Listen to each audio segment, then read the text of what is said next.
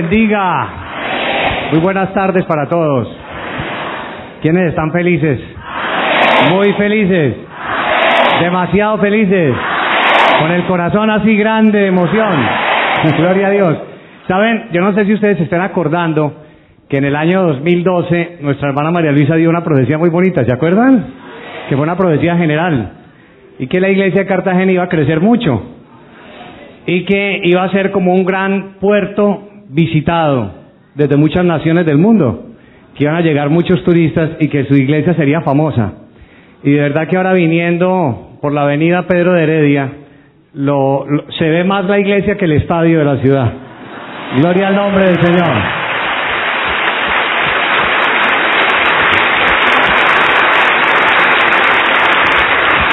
Gloria a Dios. Y si Cartagena tiene un muro que lo conoce todo el mundo, como ese castillo, ahora tiene una iglesia imponente, la de Dios, donde Dios se manifiesta y la cantidad de milagros, prodigios. Hoy, hoy estamos haciendo historia aquí en Cartagena, la gloria sea para Dios. Quienes le dan el honor y la gloria a nuestro Dios. Estamos felices con nuestro Señor, ¿no es cierto, hermanos? Es que no hay un Dios tan hermoso, no puede haber un Dios tan maravilloso. Por eso lo amamos, por eso lo veneramos, por eso lo engrandecemos. Hay un coro que hace ocho días se cantó y todavía muchos lo tienen en la mente. Y hoy se nos va a quedar por mucho tiempo más grabado en nuestra mente y nuestros corazones. Porque donde mora el Espíritu de Dios hay que... Donde mora el Espíritu de Dios hay que... Gloria a Dios.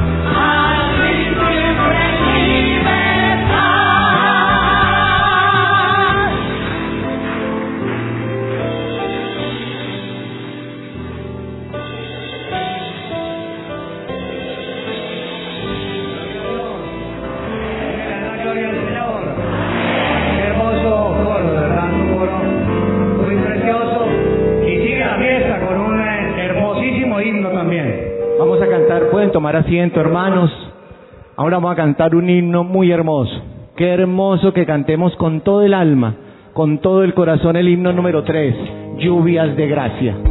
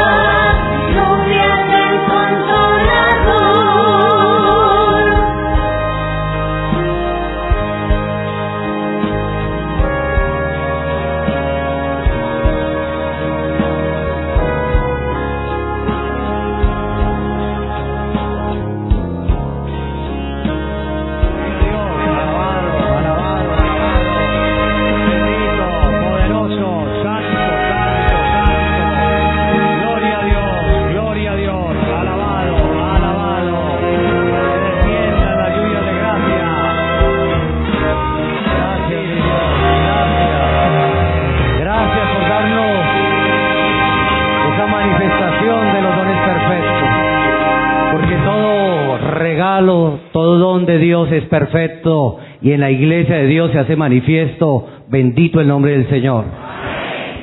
Qué alegría que nos embarga nuestros corazones y la mejor manera de exteriorizar esa alegría es cantándole y dándole honra y gloria a nuestro Dios. Hay un hermoso himno que nos contagia de ese fervor, de esa magnificencia para poderle decir al Señor con estas notas musicales que lo amamos, que lo adoramos, que lo exaltamos porque es nuestro Salvador y es el himno número 222.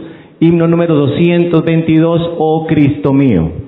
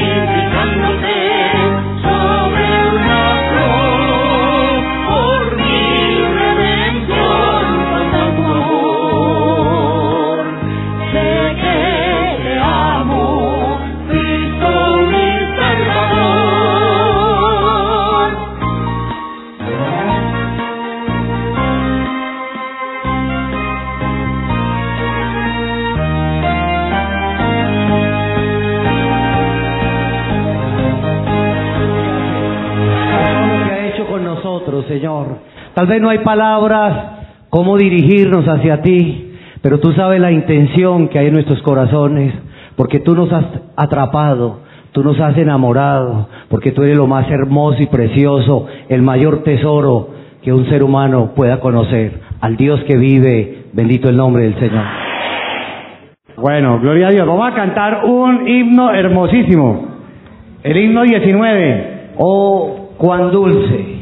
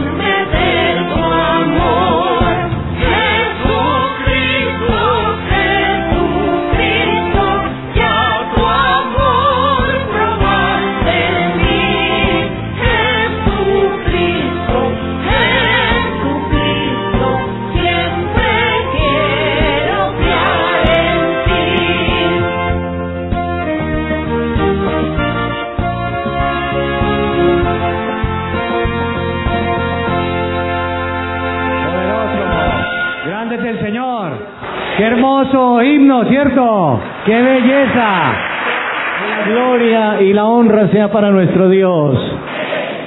Quiero confesarles algo. El Señor me ha permitido colaborarle en alguna medida en los Estados Unidos. Los requerimientos y las ex- exigencias de construcción y de lotes y de edificaciones son muy grandes en ese país. Pero ojalá, ojalá, yo creo, nosotros con este lugar no tenemos que envidiarle, ingeniero, hermano, hermano César, hermana Ángela, hermana María Luisa. Un lugar tan hermoso como estos nos lo envidian a nosotros. Aleluya, gloria al Señor. Es decir, ese, ese lugar es hermoso. Muchas congregaciones allá, allá en Estados Unidos, desearían tener un lugar como ese. Por eso tienen que estar llenos de motivos. Hay un motivo hermoso, que es el, el coro número 21. Hay un motivo que es de grande gozo porque Cristo mora en nuestros ¿qué? corazones. Amén, hermanos. Ese coro tan hermoso.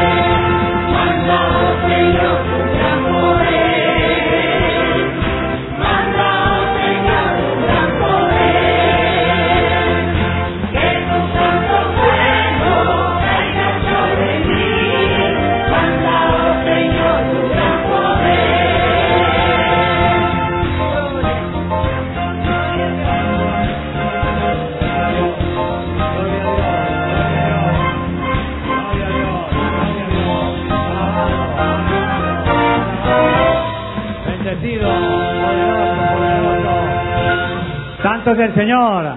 ¿Quiénes dan la gloria al Señor? ¿Quiénes están felices con el Señor? ¿Quiénes han sentido al Señor? Grande es nuestro Dios. Recibamos con toda nuestra disposición a un apóstol, un profeta, una maestra, una evangelista. Gracias, gracias hermano, el Señor les bendiga. Estamos de fiesta con el Señor. Estamos de fiesta con el Señor. Estamos alegres, contentos. Dios nos conoce. Pueden sentarse y voy a ser breve, teniendo consideración de todos los hermanos que están aquí desde temprano.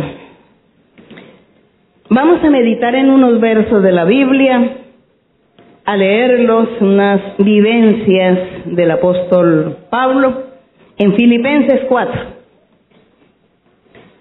En Filipenses 4 vamos a estar leyendo las, algunas vivencias del apóstol Pablo cuando le escribía a las iglesias sus cartas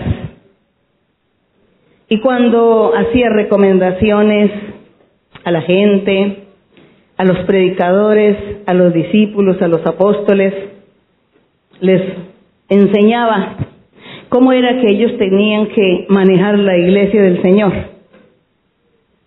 Entonces vamos a estar leyendo porque ahí en este en Filipenses 4 que vamos a leer aquí del verso 1 al al 9. Mm, a ver cómo era que el, el apóstol en aquella época cómo trabajaban, cómo vivían, cuáles eran sus experiencias, sus pensamientos, sus sentimientos. Y dice, aquí el apóstol les dice, así que hermanos míos, les dice a los filipenses, así que hermanos míos, amados y deseados, gozo y corona mía, les decía el apóstol, ustedes son mi corona. Estad así firmes en el Señor, amados. Qué palabras tan bonitas del apóstol Pablo para sus creyentes, que les dice que gozo, corona mía, estad firmes, amados. Y aquí destaca, en el número dos, destaca a unas mujeres que trabajaban también. Dice, ruego a Evodia y a Sintique que sean de un mismo sentir en el Señor. Asimismo, o ustedes lean el verso 3, hermanos.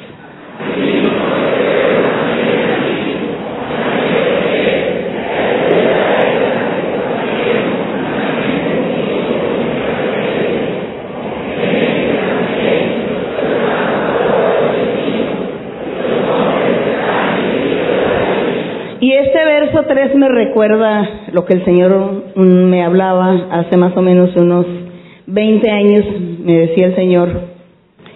Me decía, yo voy a estar usando a las mujeres igual que a los hombres, me decía.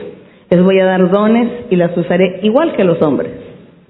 No habrá superioridad entre las mujeres y, en los, y los hombres en cuanto a dones se refiera o a trabajo en el Señor se refiera. Decía, trabajarán hombro a hombro. Me decía eso el Señor. Yo todo eso lo guardaba en mi corazón. Y yo vuelvo a leer el verso 3 que él dice, te ruego también a ti, compañero fiel, ayudes a estas mujeres, a Evodia, a Cinti, que les dice, las ayudes. Ellas combatieron juntamente conmigo en el Evangelio con un Clemente y también con los demás colaboradores míos cuyos nombres están escritos en el libro de la vida. Ya Dios le había revelado al apóstol Pablo que los nombres de estas personas estaban escritas o escritos en el libro de la vida. Qué hermoso es. Nosotros hoy no nos atrevemos a decir que ya nuestros nombres están escritos en el libro de la vida por modestia porque nos sentimos menos, porque nos, no queremos ser vanidosos, vanagloriosos. Pero seguramente podemos decir, así como el apóstol Pablo, que nuestros nombres ya están en el libro de la vida, ¿verdad? Esa es nuestra esperanza. Y no lo decimos porque le decimos siempre al Señor, no somos nada, Señor. No somos dignos pero por dentro de nuestro corazón y en el fondo de nuestro ser estamos confiando en ello y esperando que allí están escritos nuestros nombres en el libro de la vida. Y el apóstol entonces ya en el verso 4, ¿qué es lo que dice? Lean.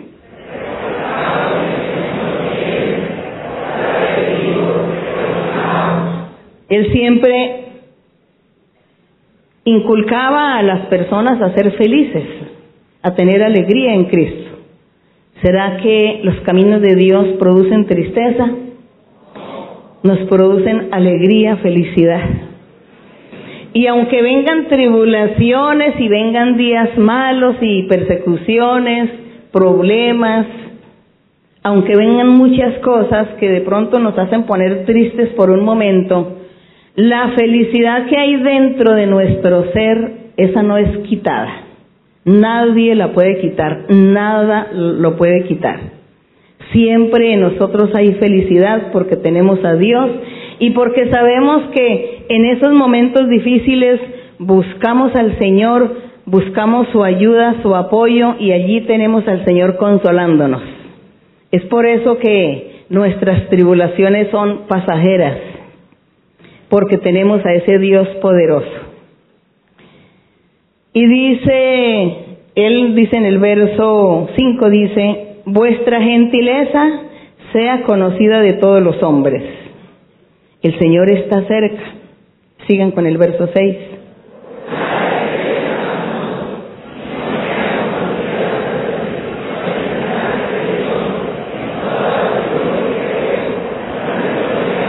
Bueno, entonces Él está enseñándoles y les recomienda, les dice, ustedes no se pongan tristes ni se preocupen tanto, no se amarguen, no se preocupen, eso es lo que significa la palabra afanoso. Dice, sean conocidas vuestras peticiones, y yo le agrego necesidades, delante de Dios en toda oración.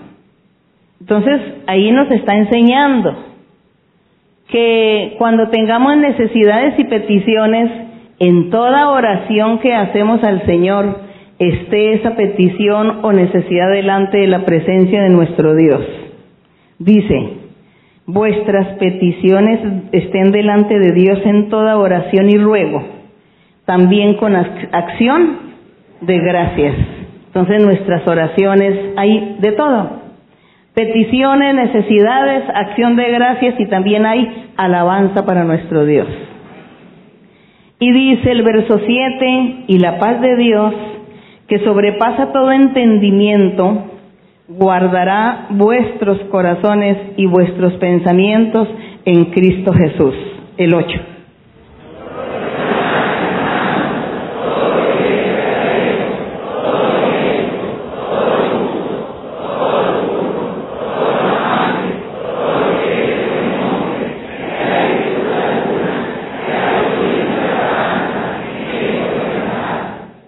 Aquí está una amonestación por parte del apóstol hacia los creyentes, porque les dice, por lo demás hermanos, dice todo lo que es verdadero, todo lo honesto, lo justo, lo puro, lo amable, todo lo que es de buen nombre. Dice, si hay virtud en ustedes, si ustedes tienen esas virtudes, si alguno es digno, dice, piensen en ello. Piensen y vivan en las alabanzas de nuestro Dios.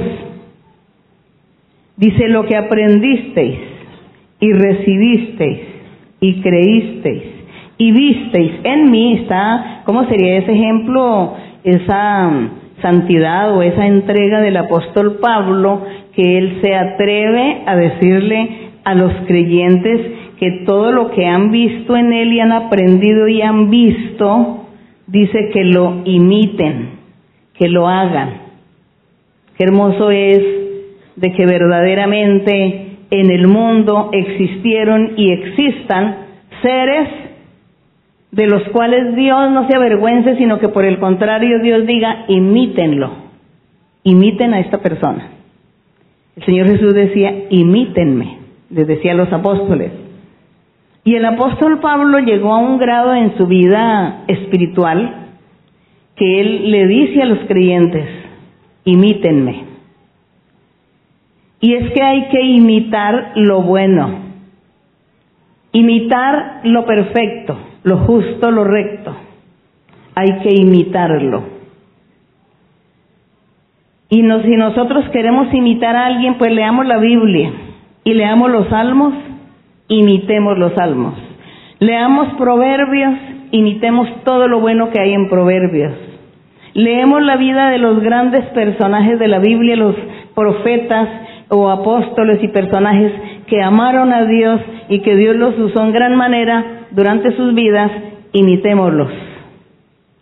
Cuando ellos oran, leamos lo que ellos le decían a Dios y nosotros imitemos también con todo nuestro corazón y ahí usted tendrá a Dios cerca de usted. Entonces dice lo que aprendiste, recibiste, oíste y viste de mí, esto hacer, y el Dios de paz estará con quién? Por hacer qué? Lo bueno, por seguir los buenos ejemplos, por hacer las cosas buenas, las obras buenas para nuestro Dios.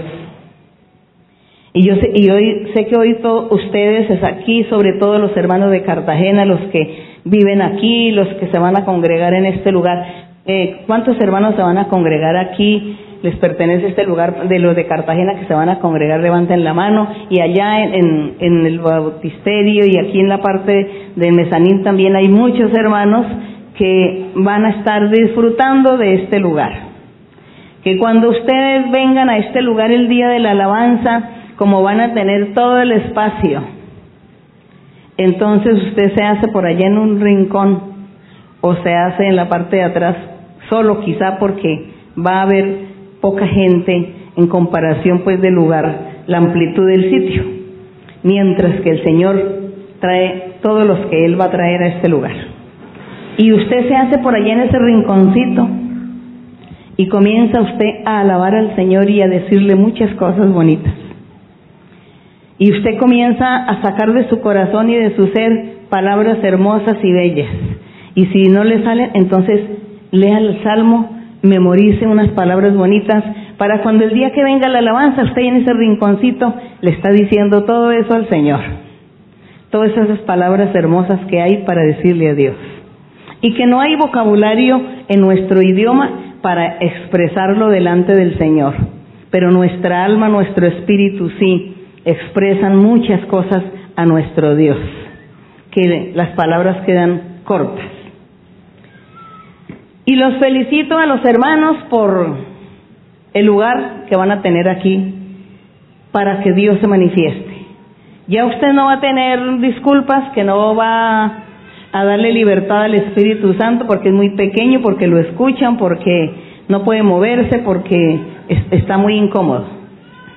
Aquí vamos a tener el lugar para que Dios se manifieste y el Señor nos está viendo y yo sé que el Señor muy pronto, como premio, como bendición para todos, les va a dar muy pronto el bautismo con el Espíritu Santo a los que no lo han recibido.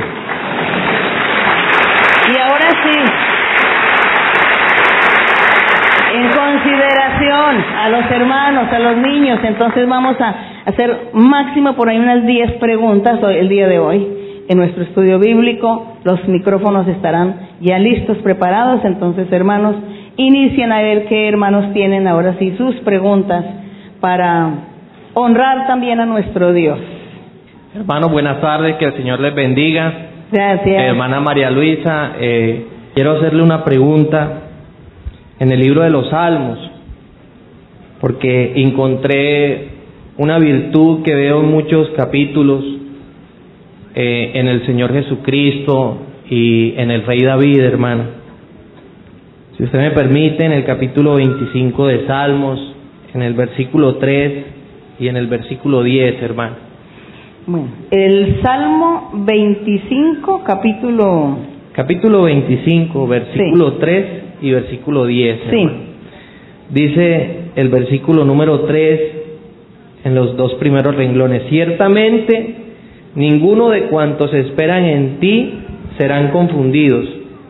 Y en el versículo número 10 hace mención de una virtud, hermana, que veo en David y en el Señor Jesucristo que tiene que ver con la misericordia de Dios. Dice, todas las sendas de Jehová son misericordia y verdad.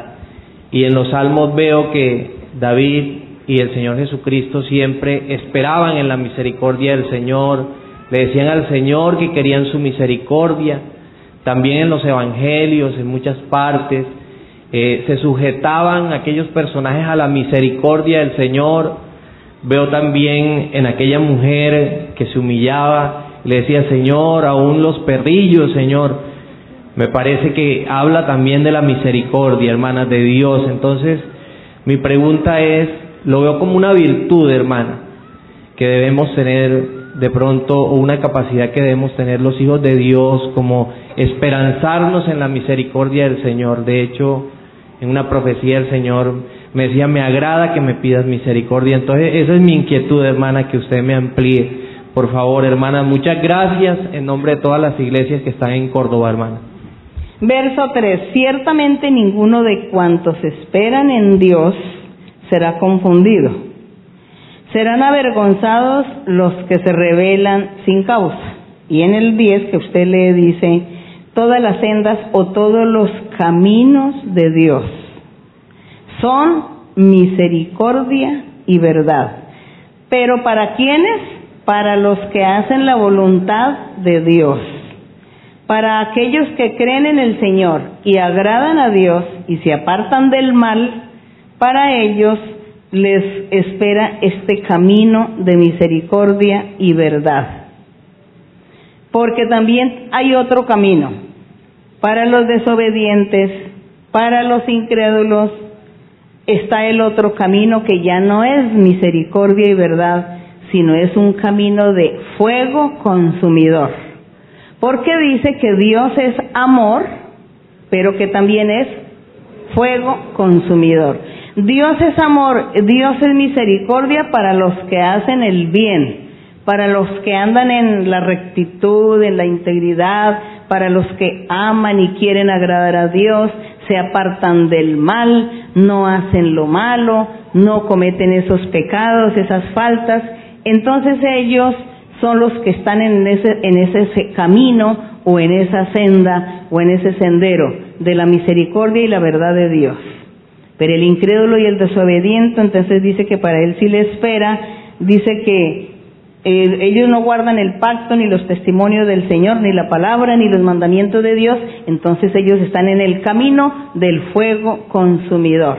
Hay gente que dice, ay, yo no sé por qué ustedes predican, eh, ¿para qué predican tanto de lo malo? ¿Para qué nombran tanto al diablo? Si Dios es amor, es que ¿quién dijo? Si Dios es amor, Dios es misericordia. Entonces la gente se le olvidó que Dios tiene dos caminos el camino de la misericordia y la verdad para los justos y el camino del castigo para aquellos incrédulos y desobedientes. La gente como no lee la Biblia, entonces ellos solamente dicen es que Dios es amor y que como Dios es amor, entonces les pasa por alto todo lo que hagan y que los aplaude. Tenemos que aprender que hay dos caminos o dos senderos o dos sendas, que es lo mismo y que tenemos esforzarnos nosotros por andar por ese sendero de la misericordia y la verdad de Dios. Y que el Señor nos ayude también. Bien, otra pregunta. Buenas noches, hermana María Luisa. Reciba un saludo de los hermanos de Agustín Coasi, César. Eh, le tengo dos inquietudes en Segunda de Crónicas, capítulo 9, versículos 18 y 19. Si me lo permite. Segunda de Crónicas 9. Capítulo, 9. capítulo 18. Ah, es capítulo. Digo, ver- no, versículo 18, disculpe. Sí. Dice, el trono tenía seis gradas y un estrado de oro fijado al trono, y brazos a uno y otro lado del asiento, y dos leones que estaban junto a los brazos. Y el 19, había también allí doce leones sobre las seis gradas a uno y otro lado. Jamás fue hecho trono semejante en reino alguno. En el 18 tengo la inquietud donde dice, y dos leones que estaban junto a los brazos. Pueden ser aquí eh, eh, eh, el Padre y el Hijo, Dios y el Señor Jesucristo. Y en la parte de el versículo 19, donde dice, o sea, si son las doce tribus o simbolizan los doce apóstoles. donde dice allí 12 leones sobre las 6 gradas. En el verso 18, que si usted pregunta que si ahí serán el Padre y el Hijo, no está ahí representando. Lo que sucede, lo que sucedió fue que Salomón construyó, pues eh, hizo su trono, su palacio, con todas las riquezas, con todo lo que Dios le prometió, pero él también hizo como unas ilustraciones, como unos simbolismos. Eh, en esto no tenemos simbolismos de Dios ni del Señor Jesús, porque eso sería faltarle también, pues, como el respeto a Dios, simbolizarlo con unos utensilios donde él iba a emplear para sentarse. Pero, por ejemplo, aquí en el verso 19, cuando dice que había también allí doce leones sobre las seis gradas, a uno y otro lado, dice que jamás fue hecho trono semejante en el en reino alguno. Digamos, ese trono de ese palacio que hizo Salomón fue algo exclusivo, singular, que nunca hubo ni habrá algo de lo que él hizo porque Dios le permitió a él que hiciera este trono o este templo y este palacio porque como él estaba siendo como el prototipo del rey, el prototipo de cómo sería en el futuro ese rey que es nuestro Señor Jesús. ¿Cómo sería en el futuro esos tronos donde el Señor va a sentar a sus creyentes, a sus hijos, a su iglesia? Los tronos, con toda la belleza, con todas las piedras preciosas y todos los metales más finos. Y cuando dice que él hizo doce leones en, en esas gradas para subir, para llegar al trono, pues Salomón lo hizo con esa intención. Él dijo, como son doce tribus de Israel, entonces yo voy a colocar doce leones. Tal vez lo hizo así, como con ese eh, simbolismo, pues como con esa semejanza, esa comparación de las doce tribus. Pero todo lo que Dios le permitió a, David y Salomón hacer en la antigüedad, en la parte física del templo, del trono de él, de su vivienda, era una muestra que Dios le estaba dando al futuro a su iglesia, a sus creyentes, a sus seguidores, diciéndoles así de bello y así de hermoso y así de esplendoroso y de, de majestuoso serán los tronos donde yo voy a sentar a mis hijos. Y pues sacando que el Señor Jesús dice que está a la diestra de Dios, senta- sentado también en un trono, y con su corona, entonces dice que también a sus creyentes, a su iglesia, también a cada uno le tiene una corona. Entonces es el premio de que lo que el Señor tiene para su iglesia, lo que Dios tiene para sus creyentes. Y Dios, para que nosotros podamos apreciar y valorar qué es, es un trono, qué es una corona, lo permitió físicamente con Salomón, para que ahí miremos el modelo, el diseño de lo que Dios tiene para nosotros cuando nosotros le entreguemos a nuestro Dios nuestro trabajo que hemos realizado aquí. Así que no sé cuántos anhelen y deseen estar allá sentados como reyes. Y es que así es porque el Señor Jesús dijo que sus creyentes serían reyes y sacerdotes. Y los reyes pues tienen tronos para sentarse y tienen coronas para colocarse en la cabeza. Entonces así como Salomón hizo todo esta, con todas estas riquezas, este esplendor, el, el Señor dice, así como lo de Salomón, así es lo que yo les tengo a ustedes, allá en la vida eterna. Bueno, ojalá que todos nosotros un día allí nos encontremos allí, todos sentados en tronos y con nuestras coronas y alabando a Dios por la eternidad y glorificando a nuestro Dios. Otra pregunta. Eh, buenas noches, hermana María Luisa, el Señor le bendiga. Hermana María Luisa, muchas veces en, los en las cartas del apóstol Pablo, nosotros observamos que siempre el apóstol dice que debemos hallar gracia delante de Dios, que Él es un ministro de Dios por la gracia de Dios. Y yo quería que usted nos ampliara acerca de ese don maravilloso de hallar gracia delante del Señor, cómo, cómo se puede obtener ese don o de qué manera se manifiesta ese don en la iglesia. Que el Señor la continúe bendiciendo. Muchas gracias. Tal vez nosotros no buscamos ese don. Son promesas que Dios hace en nosotros, en algunos, cuando les dice, hallarás gracia delante de la gente, hallarás gracia delante de la iglesia, hallarás gracia con la gente del mundo. Eso dice el Señor.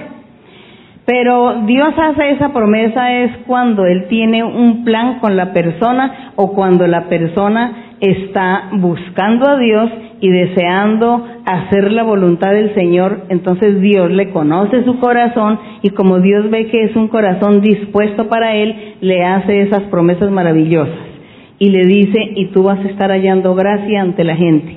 Así que no busquemos ese don porque ese don sale es del amor que tenemos, que tenemos por el Señor y de la disposición que yo tengo para agradar a Dios. De ahí viene también esa promesa maravillosa que Dios nos puede dar a todos. Seguimos. Buenas noches, hermana. Que el Señor la bendiga. Mi pregunta está en Josué capítulo número 5, versículos del 13 al 15. Josué 5. Sí. Sí, Verso 13 y 15. del 13 al 15. Sí, lea. Estando Josué cerca de Jericó, alzó sus ojos y vio un varón de espada delante de él, el cual tenía una espada desenvainada en su mano. Y Josué yendo hacia él le dijo, ¿eres de los nuestros o de nuestros enemigos? Y respondiendo, él respondió, no, mas, mas como príncipe del ejército de Jehová he venido ahora. Entonces Josué, postrándose sobre su rostro en tierra, le adoró y le dijo, ¿qué dice mi señor de su, de su siervo? Y el príncipe del ejército de Jehová respondió a Josué, quita el calzado de tus pies, porque el lugar donde estás santo es. Y Josué así lo hizo. Eh, pues mi pregunta es qué significan estos versos, hermana, y qué fue lo que vivió Josué en este. Josué vi- vivió una experiencia maravillosa, hermosa experiencia la que vivió Josué. Le sucedió lo mismo que Moisés, porque Moisés también le dijo el Señor, el ángel le dijo, quita el calzado de tus pies porque la tierra donde estás es, es santa. Y, y aquí Josué también sucede lo mismo porque él estaba en la tierra de Canaán. El ángel de Jehová es el Señor, era el Señor Jesucristo. En ese tiempo el Señor Jesús se presentaba al pueblo de Israel como el ángel de Jehová. El Señor Jesús lo dijo en los evangelios. Yo estuve con el pueblo antiguo y nadie me reconoció, porque él estuvo trabajando como ese ángel de Jehová. Una experiencia muy bonita que vivió Josué, por cuanto él era el siervo del Señor, estaba haciendo la voluntad de Dios y qué mejor premio de Dios con él hacer que se presentara el ángel de Jehová y le hiciera esa promesa tan bonita y, es- y le diera ese respaldo. Entonces, eso fue lo que le aconteció a Josué en ese tiempo. Bien, seguimos. Otra pregunta. Buenas noches, hermana. Mi pregunta es la siguiente. Zacarías 3, en el verso 1 al 4. Sí, hermano, sí. Zacarías 3. Del 1 al 4. Sí. Me dice, me mostró el sumo sacerdote Josué, el cual estaba delante del ángel de Jehová, y Satanás estaba a su mano derecha para acusarle. Y dijo Jehová a Satanás, Jehová te reprenda, oh Satanás, Jehová que ha escogido a Jerusalén te reprenda. ¿No es este un tizón arrebatado del incendio? Y Josué estaba vestido de vestiduras viles y estaba delante del ángel. Y habló el ángel y mandó a los que estaban delante de él diciendo, quitadle esas vestiduras viles. Y a él le dijo, mira que he quitado de ti tu pecado y he hecho vestido de ropas de gala. Mi pregunta es, si Jehová le está hablando a Satanás y le está diciendo, Jehová te reprenda, no entiendo en ese momento si está hablando en primera, en segunda o en tercera persona. Gracias hermana, Dios la bendiga. Bien. En el capítulo 3 dice, me mostró el sumo sacerdote. Esta experiencia del profeta Zacarías, él estaba viendo visiones, el profeta Zacarías estaba viendo algunas visiones de lo que iba a acontecer en el futuro porque Zacarías ya era ya fue profeta cuando el pueblo de Israel regresó de Babilonia, que duraron 70 años allí en Babilonia, y regresaron nuevamente a Jerusalén y Dios ordenó que otra vez construyeran el templo. Y en ese tiempo entonces el Señor tenía como profetas a Zacarías y a Malaquías y a Geo. Entonces Zacarías veía en sus visiones el futuro. Y por eso dice que me mostró al sumo sacerdote Josué. Él era un sacerdote en ese tiempo que Dios eh, lo iba a respaldar para hacer el templo y también para que ministrara en el templo que una vez fuera fuese construido.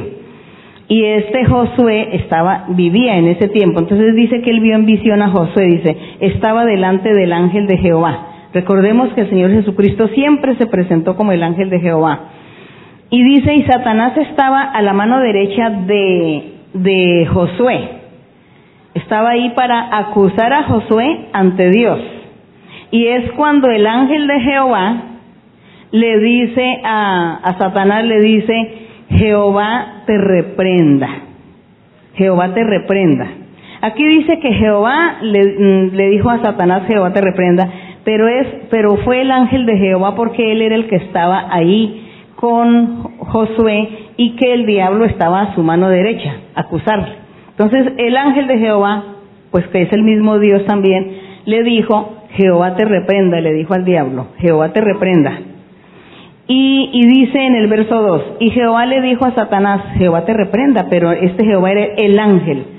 Oh Satanás, Jehová que ha escogido a Jerusalén te reprenda, porque esta Jerusalén que Dios quería que otra vez volviera a ser mm, a reconstruirse la ciudad y hacer el templo, estaba simbolizando la iglesia del Señor Jesucristo al futuro. Por eso Dios no podía permitir que fuera destruida Jerusalén física, que fuera destruido el templo físico. Dios no podía permitir porque ellos eran el símbolo o el prototipo del templo espiritual futuro, de la iglesia espiritual futura. Y por eso dice, Jehová ha escogido a Jerusalén, que Él te reprenda. Y dice, este Josué es un tizón que fue arrebatado, del incendio. ¿De cuál incendio? Recordemos que el ejército de Babilonia con el rey se fueron para Jerusalén, la sitiaron y la destruyeron, incendiaron la ciudad, incendiaron la casa de Dios, el templo, destruyeron y acabaron con todo y se llevaron a un poco de, de creyentes, de judíos, de israelitas para Babilonia. Y entre esos iba Josué, este, este Josué iba también allí a Babilonia, estuvo Daniel, estuvo Ezequiel, todos ellos estuvieron en Babilonia y allí duraron 70 años y a los 70 años regresaron a Jerusalén y por eso Dios estaba respalda, iba a respaldar a Josué como sumo sacerdote. Y por eso el Señor le dice al diablo, este es un tizón arrebatado, no se quemó en el incendio que hubo ya en Jerusalén cuando los destruyeron a todos él fue arrebatado, es decir, lo hice que lo enviaran, que lo llevaran a Babilonia cautivo para salvarle la vida. Y por eso entonces dice, este fue un tizón arrebatado del incendio. Entonces ahí es cuando dice que Josué estaba vestido de sus vestiduras de viles, pero que delante de este ángel. Esa es la visión, eso es lo que habla aquí referente a esos personajes en aquella época que les tocó nuevamente reconstruir el templo, porque ese templo tenía que llegar hasta cuando el Señor Jesús viniera a la tierra a predicar su evangelio. Hasta cuando el Señor Jesús estuvo predicando, ahí sí ya Dios se olvidó de los templos físicos en Jerusalén, allá en Israel. Una vez que el Señor Jesucristo eh, tuvo su sacrificio en la cruz del Calvario, fundó su iglesia, dejó su evangelio para predicarlo, entonces ya Dios se olvidó del templo físico de Jerusalén de Israel, Dios se olvidó de ese pueblo de Israel como pueblo santo, como su pueblo escogido, se olvidó Dios de eso porque nacía un pueblo nuevo, una iglesia nueva, un templo nuevo espiritual, que es la iglesia del Señor. Vamos a la última pregunta. Hermana María Elisa, buenas tardes, Dios la bendiga. Reciba con mucho amor un saludo de la iglesia en La Guajira, especialmente de las iglesias en las rancherías de Purichamana y Jojoncito, nuestros hermanos Guayú. Hermana, la pregunta es en un versículo de la Biblia que habla de una promesa a la iglesia que en muchos estudios bíblicos usted nos ha enseñado, que es en Efesios 4:11. Incluso en un estudio bíblico nos enseñaba a que le pidiéramos al Señor por, por esos dones, por ser maestros, por ser apóstoles, por ser evangelistas. Y hoy en día en la iglesia uno ve como muchas promesas, el derramamiento del Espíritu Santo, el profetizar, el sueño, esas promesas se han cumplido. Pero en menos cantidad vemos lo que dice en este versículo. Y la hermana nos enseñaba a pedir. La pregunta es, hermana, uno por el respaldo ve que ha puesto como apóstol, como maestra, como profetisa la hermana María Luisa y hacía muchos colaboradores, el hermano Andrés, el hermano Carlos Alberto, el hermano Álvaro, eh, el hermano Darío Falcón. La pregunta es, ¿qué nos falta, hermana? ¿Todavía qué falta? Porque pues nos ha enseñado que le pidamos al Señor por estas promesas, pero ¿qué nos hace falta todavía? ¿O hay que les el falta que les Señor? llegue el tiempo de Dios.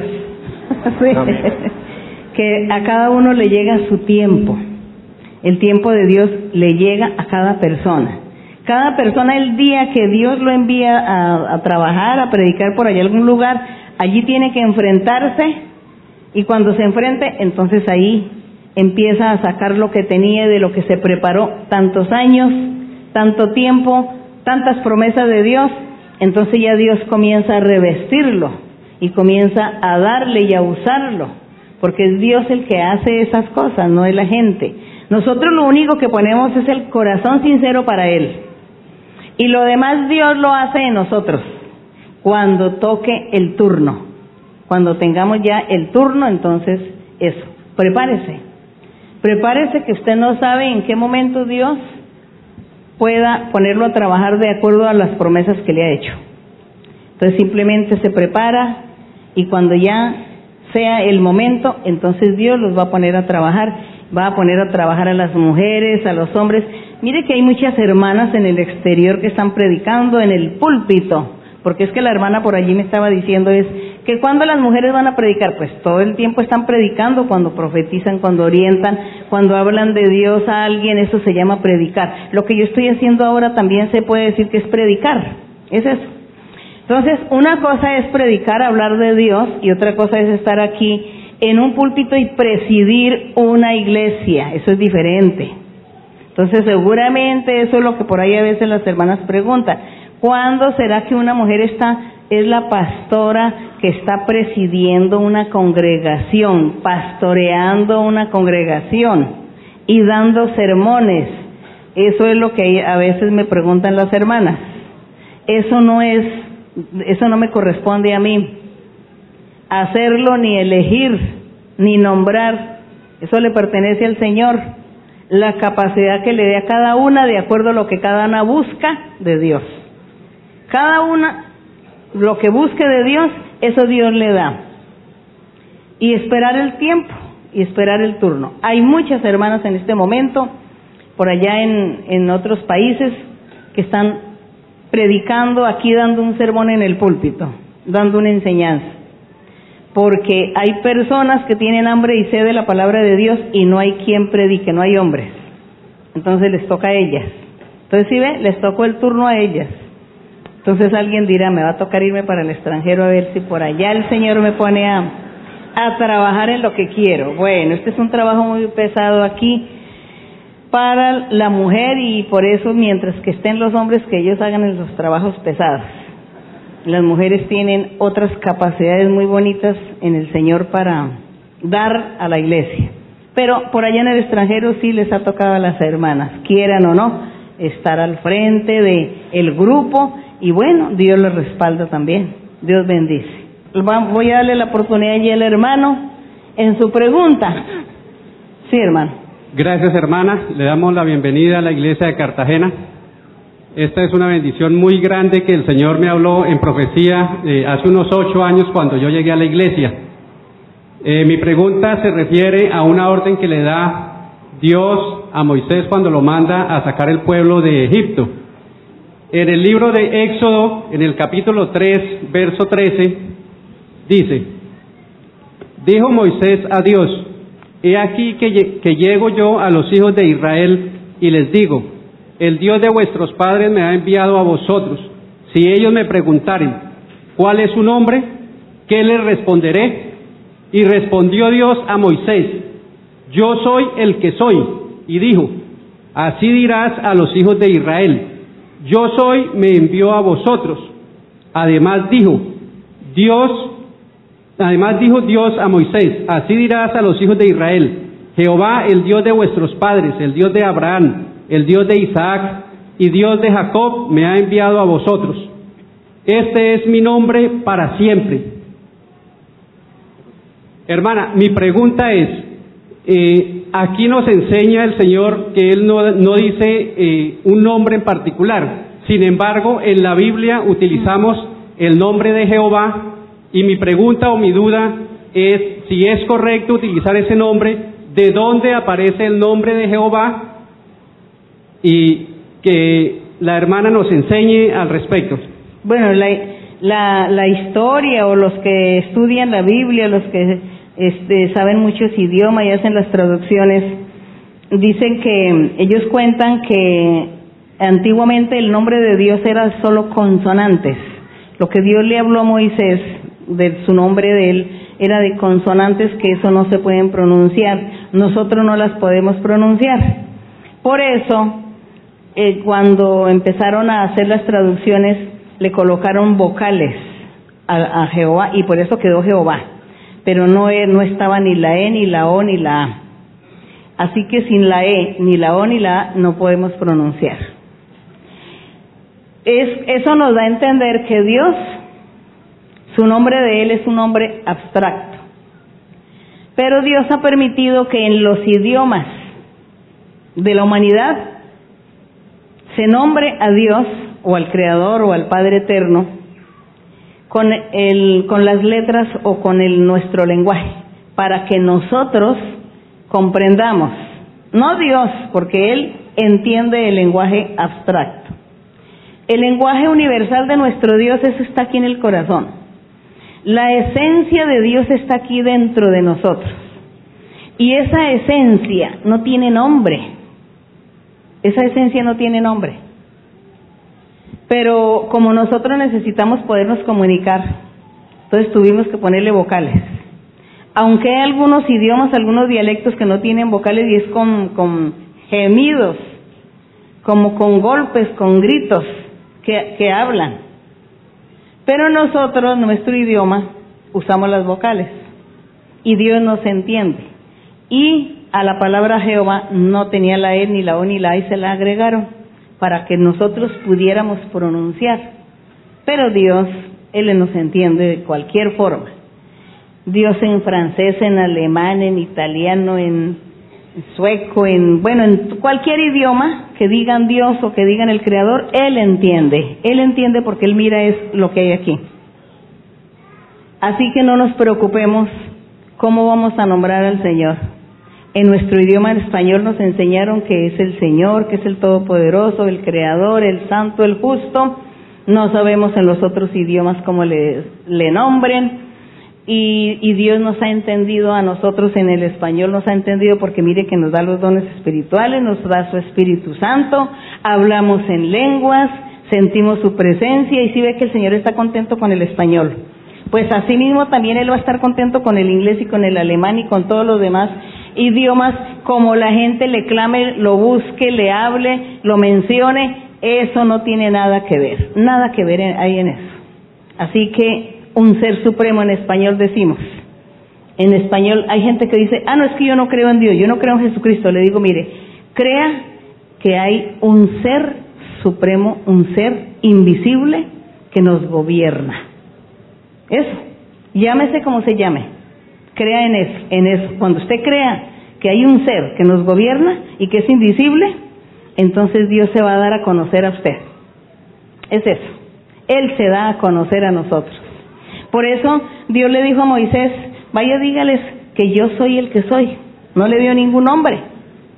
No, y entonces Moisés fue allá donde el faraón y le dijo, yo soy, dijo que, que él va a hacer esto y va a hacer lo otro. El otro tampoco le entendió porque dijo, pero ¿quién es yo soy? No, pues yo soy dijo que yo soy. Y así. Y lo importante era la obediencia. Moisés obedeció a Dios. Y cuando Dios le hablaba a Moisés, todavía no existía esa palabra Jehová con la E, la O y la A, sino eran las solas consonantes y Dios le hablaba y él, el Moisés le entendió al Señor y Moisés le hablaba al Señor en su idioma, a lo mejor era el hebreo quizá o el arameo, bueno, en esa época mm, había un- muchos idiomas, muchos dialectos y Moisés le hablaba así a nuestro Dios y él entendía y él también le hablaba a Moisés. Pero lo importante era la obediencia y el corazón para amar a ese ser sobrenatural que nos gobierna. Llámese Dios o Padre o Señor o Señor Jesucristo o Espíritu Santo, llámese como se llame. Bien. El hermano, Hermana, buenas noches. El Señor la bendiga, hermana. Un saludo muy especial de los hermanos de Cincelejo. Eh, mi pregunta es con respecto al Salmo número 32. Eh, se denomina la dicha del perdón. Salmo 32. Sí, señor. eh, Sí, hermana. Bienaventurado aquel cuya transgresión ha sido perdonada y cubierto su pecado. Bienaventurado el hombre a quien Jehová no culpa de iniquidad y en cuyo espíritu no hay engaño. Mientras callé, se envejecieron mis huesos en mi gemir todo el día. Porque de, día y de noche se agravó de- sobre mí tu mano. Se volvieron mi verdor en sequedades de verano. Mi pecado te declararé y no encubriré mi iniquidad. Dije, confesaré mis transgresiones a Jehová y tú perdonaste la maldad de mi pecado. Tengo varias preguntas aquí, hermana, y son las siguientes. Con respecto pues al perdón.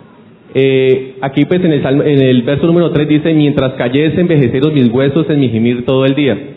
O sea, siento hermana que, que nosotros constantemente debemos reconocer delante de nuestro Dios nuestros pecados porque pues se pueden convertir como en una atadura, ¿no? En una carga. bueno, yo pienso ¿Alguna- hermano, yo pienso hermano que no, que no estemos todo el tiempo reconociendo nuestros pecados porque significa que no me he arrepentido y que estoy pecando. No. Si yo estoy todos los días diciéndole al Señor de mis pecados es porque los estoy poniendo en práctica y eso no, no debe ser así. Aquí en el Salmo 32 está hablando del Señor Jesucristo. Habla del Señor Jesucristo. Dice, bienaventurado aquel cuya transgresión ha sido perdonada, cubierto su pecado, ¿quién? Cristo. Bienaventurado el hombre a quien Jehová no culpa de iniquidad, en cuyo espíritu no hay engaño. ¿Quién vivió eso? Cristo Jesús. Mientras callé, dice el Señor Jesucristo, mientras callé se envejecieron mis huesos en mi gemir todo el día. Porque de día y de noche se agravó sobre mí tu mano, le dice el Señor al Padre. Dice, se volvió mi verdor en sequedales de verano, es decir, era pasto verde, ahora soy un desierto. ¿Por qué Dios vino contra mí? ¿Por qué? Porque como el Señor Jesucristo pagó por los pecados de todos, entonces el Padre le cobró duramente al Señor Jesús. Por eso dice, porque de día y de noche se agravó sobre mí tu mano y se volvió mi verdor o mis veget... Yo era verde como pastos verdes y se volvió un desierto de verano. Mi pecado te declaré, pero es que el Señor Jesús no tenía pecado, el que tenía pecado era el pueblo de Israel, pero como el Señor Jesús era el vocero y le dijo al Padre, yo voy a pagar por todos, yo, a mí, cóbreme a mí, porque yo, ellos cometieron los pecados, pero yo soy el que los voy a pagar. Entonces el Padre le cobró todo al Señor. Y por eso dice que el Señor pedía perdón, pedía perdón. Entonces dice, mi pecado te declaré y no encubrí mi iniquidad, pero ese pecado y esa iniquidad fue la del pueblo. Y dije, el Señor Jesús di- dice aquí, dije, confesaré mis transgresiones a Jehová y tú perdonaste la maldad de mi pecado, pero no era la del Señor, sino la del pueblo.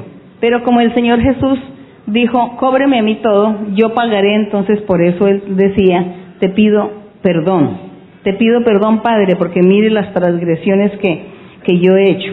Entonces el Señor fue el que dice que Él llevó todos nuestros pecados y Él tuvo que orar al Padre para pedir perdón. Él tuvo que hacer todo lo que el pueblo debió haber hecho, lo hizo el Señor Jesús. Y hoy en día, que es la iglesia del Señor, entonces ya hoy en día si ya el Señor Jesús no le va a decir al Padre, ay Señor, cóbrame a mí lo que estos creyentes están haciendo los pecados de los creyentes que a veces pecan o que siguen en su pecado y que no se quieren arrepentir o que se volvieron atrás. Cóbreme a mí, ya hoy el Señor Jesús no hace eso. Una sola vez Él pagó y ahora dice, eh, la palabra de Dios dice que nuestro Dios castiga a los creyentes. Ya no va a castigar al Señor Jesucristo, sino a los creyentes, al que peque, dice que lo castiga. Dice, si tus hijos dejan mi ley y mis mandamientos, yo los voy a castigar con vara. y haré que se arrepientan y que se vuelvan al camino. Pero yo no voy a quitar mi promesa que te hice a ti de tener una iglesia, un pueblo y gente de muchas naciones que se conviertan y que sean la iglesia del Señor, que sea la esposa del Cordero. El Padre dijo, eso sí nunca te lo quitaré, pero a cada creyente que cometa el pecado sí lo voy a castigar. Entonces aquí, este salmo estaba era refiriéndose al pueblo de Israel que había pecado y se había apartado de Dios y el Señor Jesús estaba poniendo la cara pidiendo perdón por el pueblo. Hermana, y Sí, aquí en el Santiago 5, de pronto para seguir con la pregunta, Porque hermana, usted decía que nosotros teníamos que estar orando y pidiéndole todos los días a Dios perdón por nuestros pecados. Pero no porque si yo no estoy cometiendo los pecados, entonces yo para qué le voy a decir al Señor, ay Señor, perdóname de mis pecados, pero no porque yo no estoy haciendo pecado. Los que yo hice antes de conocer al Señor, Él ya me los perdonó. Y ahora que vivo en el Señor, pues yo no estoy haciendo pecado, entonces porque tengo que estar pues en las oraciones todos los días diciéndole al Señor que, que mire mis pecados. No, no tiene lógica. Sí, hermano. hermana, eh, profundizando sobre el tema, digamos, eh, es que de pronto escuché alguna vez que decía un, una- un hermano de la iglesia que a partir del bautismo en agua o el bautismo en Espíritu Santo, ahí también eh, se cubren la multitud de pecados con los que nosotros veníamos a la iglesia. Y aquí viene la segunda pregunta, hermana. En, en Santiago 5, ¿Que con, que con el bautismo se cubre multitud agua, de pecados? y, no. Espíritu con el El bautismo en agua es un compromiso que uno hace con Dios de decir, Señor, yo creo en ti. Creo en ti, Señor, que eres el camino de la salvación, el único camino.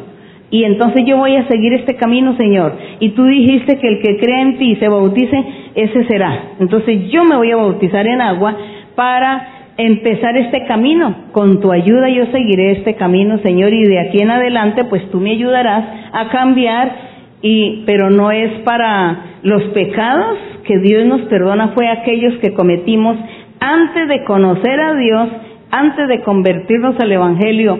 Todos esos pecados que hicimos son los que el Señor perdona.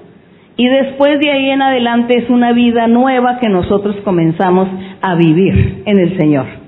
Hermana, y aquí para terminar la pregunta, en Santiago 5 dice en el verso 19 y 20, hermanos, si alguno entre vosotros se ha extraviado de la verdad y alguno le hace volver, sepa que el que haga volver al pecador del error de su camino salvará de muerte un alma y cubrirá multitud de pecados.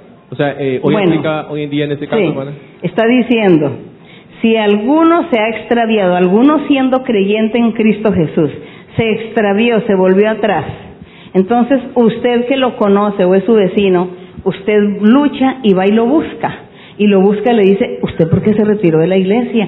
¿Por qué no sigue? ¿Qué fue lo que sucedió? Es que me miran mal, es que el predicador no me quiere, es que esto, que lo otro. Y no, no, no, no le ponga cuidado al predicador ni a la gente si lo miran bien o mal. Busque a Dios, lea la Biblia, vaya, no se deje arrebatar la salvación, confíe en el Señor, agrade a Dios, acuérdese de las promesas que Dios le ha hecho. Entonces, de tanto hablarle, lo convence y él vuelve otra vez a la iglesia. Pero es que cuando él se había retirado de la iglesia comenzó otra vez a pecar. Entonces ya usted lo convenció de que regresara. Él regresa. Entonces, ¿cuál multitud de pecados cubre? Los que él, el que se retiró, o la persona que lo trajo, que, ¿cuál es la obra que hace la persona que trae a alguien otra vez a la iglesia lo, o lo convence? Entonces dice que esa persona lo que hace es que permite que una multitud de pecados, porque este, esta persona que se retiró de la iglesia puede comenzar a pecar y a pecar y a volverse el diablo, como se dice por ahí, pecando. El que lo convence cuando luego regresa nuevamente con sus consejos, con su orientación, entonces dice que él hace una gran obra. Y la gran obra es que evita que aquel siga pecando más, porque al regresar se arrepiente y ya deja de pecar. Eso es lo que dice que cubrirá multitud de pecados, que permite que un alma se salve, que es la misma persona que se había ido, y que multitud de pecados se dejen de cometer, que eso es lo que hace esta persona que volvió a traer a alguien que se había retirado de la iglesia. Eso es lo que está hablando, digamos, de las buenas obras que está haciendo, pero ahí no es, ahí no le está diciendo que la persona que, que lo trajo, que entonces ya Dios le va a perdonar toda la multitud de pecados, porque si se supone que es un creyente de la iglesia, ¿cómo va a estar pecando? Entonces, en cambio, el que se fue, sí está pecando por haberse ido y, y empezó a pecar. Y lo regresa, y yo voy y lo hago que regrese, entonces Dios me va a decir, tú hiciste una gran obra, rescataste un alma, rescataste a una persona que ya va a dejar de pecar. Eso es lo que está ahí hablando. Que, eh, lo que pasa es que hay veces en las traducciones de la Biblia a nuestro idioma hay un poquito a veces de como de malos entendidos por causa de la traducción del idioma y sobre todo porque en la Biblia que nosotros tenemos como es un español muy antiguo, entonces hay veces que no se comprende muy bien, pero no se preocupen que eso algunos no comprenden, pero otros sí entendemos porque el Señor nos permite que entendamos bien para que nosotros, por la lógica y por los contextos, nos basamos y podemos comprender bien la palabra del Señor, dejamos de ser fanáticos y vamos a entender lo de Dios rectamente. Y somos cuerdos, y vamos a ser cuerdos y lógicos, que eso es lo más bonito. Eso es lo más bonito que Dios nos da a nosotros, que Él permite que seamos cuerdos y que seamos lógicos y que nadie nos vaya a tildar de fanáticos. Porque la gente que tildan de fanática es porque tuercen y tergiversan todos los vocabularios, todos los vocablos de la Biblia y todo lo interpretan literalmente. El idioma ya ha evolucionado tanto y aquí tenemos un idioma todavía muy antiguo, entonces la gente tuerce la palabra del Señor y por eso es que forman religiones y creencias y se apartan del verdadero camino del Señor por estar ahí interpretando ahí palabra por palabra literalmente. Entonces, por eso es que necesitamos la ayuda del Espíritu Santo. Necesitamos que el Señor sea el que nos revele y nos enseñe y nos ayude a entender y a comprender este libro con la ayuda del Espíritu Santo. Gracias le damos al Señor porque pues estamos aquí eh, delante de la presencia del Señor y la gente que nos ve, nos oye, dicen de nosotros que verdaderamente somos gente de bien. Eso es lo que la gente del mundo dice. Son gente de bien. No son fanáticos. Y es gente que se les, se les ve que tiene a Dios. Así es lo que el mundo dice de nosotros. Sigamos adelante, amemos a nuestro Dios y hagamos la voluntad del Señor. Puestos en pie, hermanos, y vamos a estar orando al Señor. Orando a nuestro Dios para que el Señor haga milagros Vamos a hacer una oración para que el Señor se manifieste haciendo milagros en las vidas de ustedes, haciendo sanidades, quitando enfermedades, dolencias, quitando ese cáncer, quitando los virus, quitando todas aquellas enfermedades que el diablo se está inventando cada día para robar la paz y la felicidad de la gente. Vamos a estar pidiéndole al Señor también por brujerías, por hechicerías, eh, que el Señor liberte, que Señor eh, nos guarda y nos proteja de todas esas maldiciones del diablo, de toda envidia del diablo. Y también vamos a estar pidiéndole al Señor la bendición espiritual, el bautismo con el Espíritu Santo, los dones espirituales, bueno, las peticiones que ustedes tengan, sus necesidades, todo presentémoslo delante del Señor. Vamos a estar orando. Padre Santo, bendito Dios Todopoderoso, te alabamos Señor, te bendecimos Señor. La honra y la gloria sean para ti desde ahora y para siempre. Gracias Señor por este día, por esta tarde. Gracias Señor por todos estos momentos que hemos estado aquí hablando de ti, disfrutando y gozando de las bendiciones que tú nos has dado y implorando ahora tu favor, mi Señor, que extiendas tu mano poderosa y que tú seas sanando, Señor, y cortando toda enfermedad y toda dolencia, quitando toda atadura, toda ligadura y toda cadena, rompiendo y destruyendo toda maldición del diablo en la vida de algunas personas, de algunos de tus hijos, de tus hijas, que tu mano poderosa sea manifestándose y bendiciendo y sanando y limpiando y libertando a cada uno. También a todos aquellos que nos ven en el video, mi Señor, que te claman a ti por que te manifiestes haciendo milagros y señales, también bendícelo, Señor haciendo estas sanidades, estos milagros, cumpliendo los anhelos de su corazón, cumpliendo, Señor, sus peticiones, mirando sus necesidades. Gracias, Señor, por oírnos, por mirarnos, Señor, por escuchar nuestra plegaria, bendito Dios, por ver nuestras necesidades y lo que hay en el- lo profundo de nuestro corazón. Padre Santo, ayuda y liberta a cada persona y quita toda brujería, toda hechicería, toda cadena, sea rota, destruye toda obra del maligno y liberta, mi Señor, limpia, Señor, quita toda maldición, toda persona que sea perturbada por espíritus malos, por espíritus engañosos, destruye toda esta obra maligna y liberta a tus hijos y a tus hijas de todas estas plagas. Límpialo, Señor. Liberta, Señor. Bendice a cada uno, Padre Santo. Y manifiéstate, Señor, con el poder de tu Espíritu Santo. Envía el poder del Espíritu Santo y sea tú bautizando con tu Espíritu y dando los dones espirituales y bautiza con tu Espíritu. Envía tu poder, Señor. Envía tu poder espiritual. Envía tus dones, mi Señor. Y liberta, liberta y limpia y rompe cadenas. Rompe las cadenas. Corta los impedimentos. Corta las trampas malignas. Corta todo impedimento. Bendito mi Señor. Alabado tu nombre. Poderoso Señor. Te alabamos. Santo eres, glorificado seas, glorificado seas. Te alabamos, Señor. Grande eres, Señor.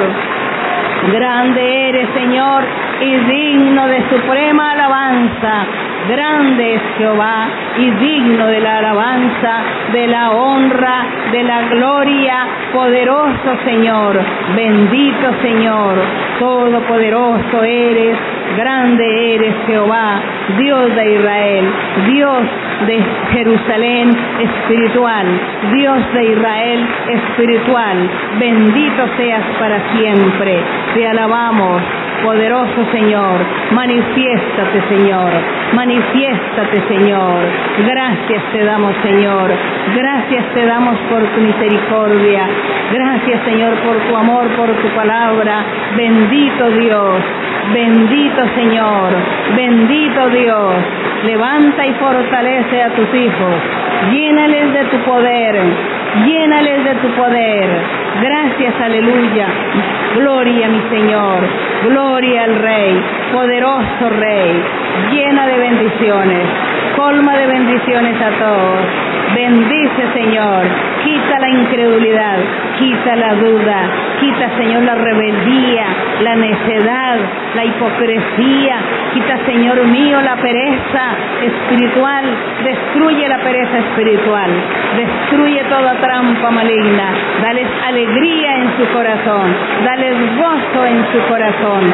Poderoso Señor. Poderoso Señor. Poderoso Señor. Alegra el corazón de tu pueblo. Alegra el corazón de tu iglesia. Y manda fuego espiritual. Fuego de lo alto. Desciende con poder, Señor desciende con poder. Bendito mi Cristo, gloria mi Señor, poderoso Señor, gloria al Rey para siempre, santo de los santos, aleluya, santo, gracias, aleluya, gloria a Dios, gloria a mi Rey, gloria a mi Señor. Te vengo a decir, te vengo a decir, oh mi Salvador,